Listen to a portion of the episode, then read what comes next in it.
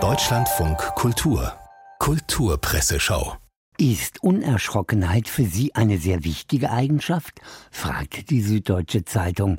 Ich bin so oft erste Frau gewesen, antwortete Carmen Thomas, und da braucht es Unerschrockenheit, weil da stets strukturelle Widerstände sind. Eine Fraktion findet es toll, eine Fraktion findet es beschissen und die dritte ist unentschlossen.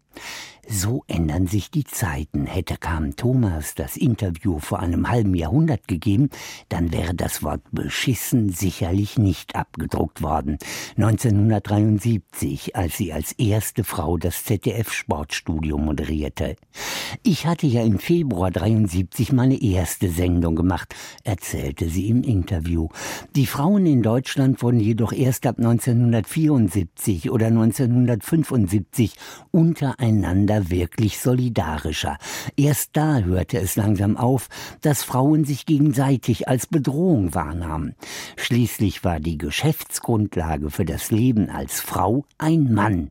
Bis 1977 genehmigte er per Unterschrift, dass sie arbeiten durfte. Tempi passati, Gott sei Dank. Mir gefiel, dass die Monarchie von einer Frau angeführt wurde, erinnerte die Künstlerin Alison Jackson an ihre Lieblingskönigin Elisabeth II., die ein jahrzehntelanger lebender Beweis dafür war, dass es in Monarchien mit Frauen doch weitaus besser laufen kann. Die Monarchie ist fantastisch, all der Pomp, die Pracht, die Kostüme, meinte Alison Jackson im Interview mit dem Spiegel. Sie ist ein wunderbares Spektakel, Spektakel und bringt Großbritannien eine Menge Geld ein. Die Königsfamilie gehört einfach zum Image unserer lustigen kleinen Insel dazu. Und ihre Mitglieder erheben ihre Stimme für wirklich wichtige Anliegen, fürs Klima zum Beispiel.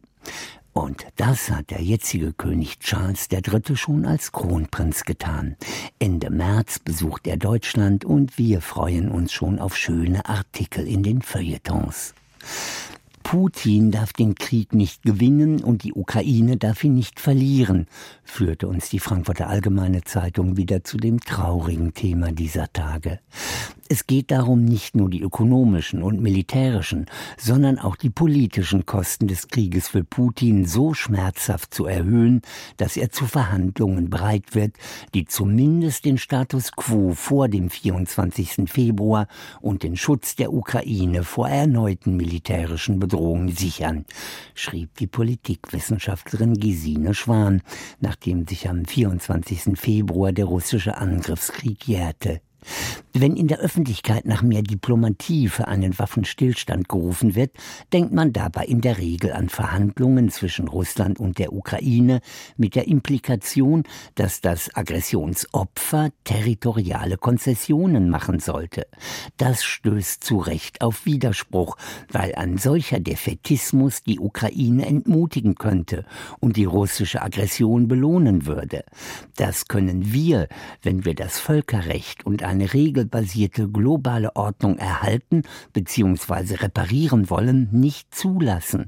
Und deswegen war und bleibt die militärische Unterstützung notwendig. Und damit wollen wir hier endlich einem Mann das Wort erteilen. Ich finde, dass die derzeitige deutsche Regierung mit der Situation in der Ukraine sehr behutsam umgeht. Manche sagen sogar, dass das alles zu langsam geht, sagte Gerhard Polt. Man kann die Ukrainer nicht hängen lassen und sagen, ihr müsst verhandeln. Sollen die Ukrainer zu Putin sagen, was kann ich tun, dass du unsere Kinder und Frauen nicht mehr umbringst und keine Krankenhäuser und Kindergärten mehr bombardierst, sagte der Kabarettist im Interview mit der Neuen Zürcher Zeitung. Die Ukraine hat ein absolutes Existenzrecht. Putin muss nur aufhören, dann ist die Sache erledigt. Der Krieg in der Ukraine hat bei uns ja zur Diskussion geführt, ob wir vielleicht doch wieder eine Wehrpflicht und damit auch eine zivile Dienstpflicht für junge Menschen brauchen. Jugendliche sollte man nicht zu einem Pflichtjahr zwingen, fand Dorothea Letzel in der Tageszeitung Taz. Aber jeder Mensch sollte die Möglichkeit und Chance haben, ein soziales Jahr zu machen, meinte die 20-Jährige, die ihren Freiwilligendienst gerne geleistet hat, aber die maximal 500 Euro im Monat an Entlohnung kritisiert. Das Taschengeld der Freiwilligen reicht nicht aus, um Wohnung und Lebensunterhalt zu finanzieren, wenn man nicht mehr bei den Eltern wohnt. Wie man sich vorstellen kann, machen viele deshalb keinen Freiwilligendienst. Da könnte die Politik ja mal ganz rasch aktiv werden. Und die letzten Worte sollen hier ältere und frisch gebliebene Damen haben.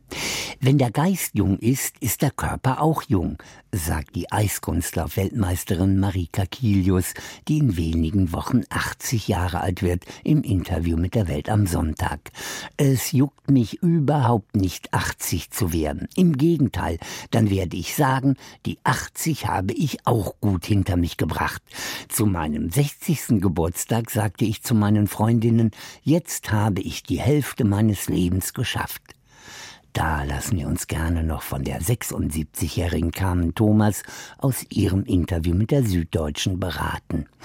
Wenn ich einen dicken Hals bekomme, weil jemand was sagt, womit ich nichts anfangen kann, zulassen statt zu machen und das Schöne und Kluge darin erkennen und nutzen.